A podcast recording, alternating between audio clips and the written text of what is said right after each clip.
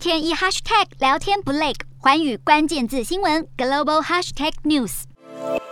全球首富马斯克日前透过内部信件对特斯拉员工说，他认为经济有种很不妙的感觉，因此公司必须裁员约百分之十，并暂停在全球的所有招聘。消息曝光后，特斯拉股价随即下跌百分之八点二，在美股收盘时更是重挫百分之九点二二。特斯拉近期因为马斯克的霸道发言引起一波波争议。特斯拉在加州弗利蒙工厂的工人，在二零一七到二零一八年曾经试图成立工会，争取更好的劳动条件，结果他们在网络上的活动遭到公司花钱请咨询公司监视。最后，外界发现，原来特斯拉会监视员工在社群网站上的互动，特别是关于公司不公平的劳动条件以及性骚扰诉讼的讨论。虽然咨询公司发言人表示，这些监视是为了更了解对品牌的问题还有看法，但是仍然引发反弹声浪。因为特斯拉公司若是真的有阻止员工组建工会的举动，那可是违反美国法律的。尽管如此，特斯拉上海厂还是趁着当局解封，准备全面复工生产。六月起将从原本闭环生产的两班制调整到三班制，盼望能尽快回归到每周近两万辆，也就是疫情前特斯拉基本的三班制产量。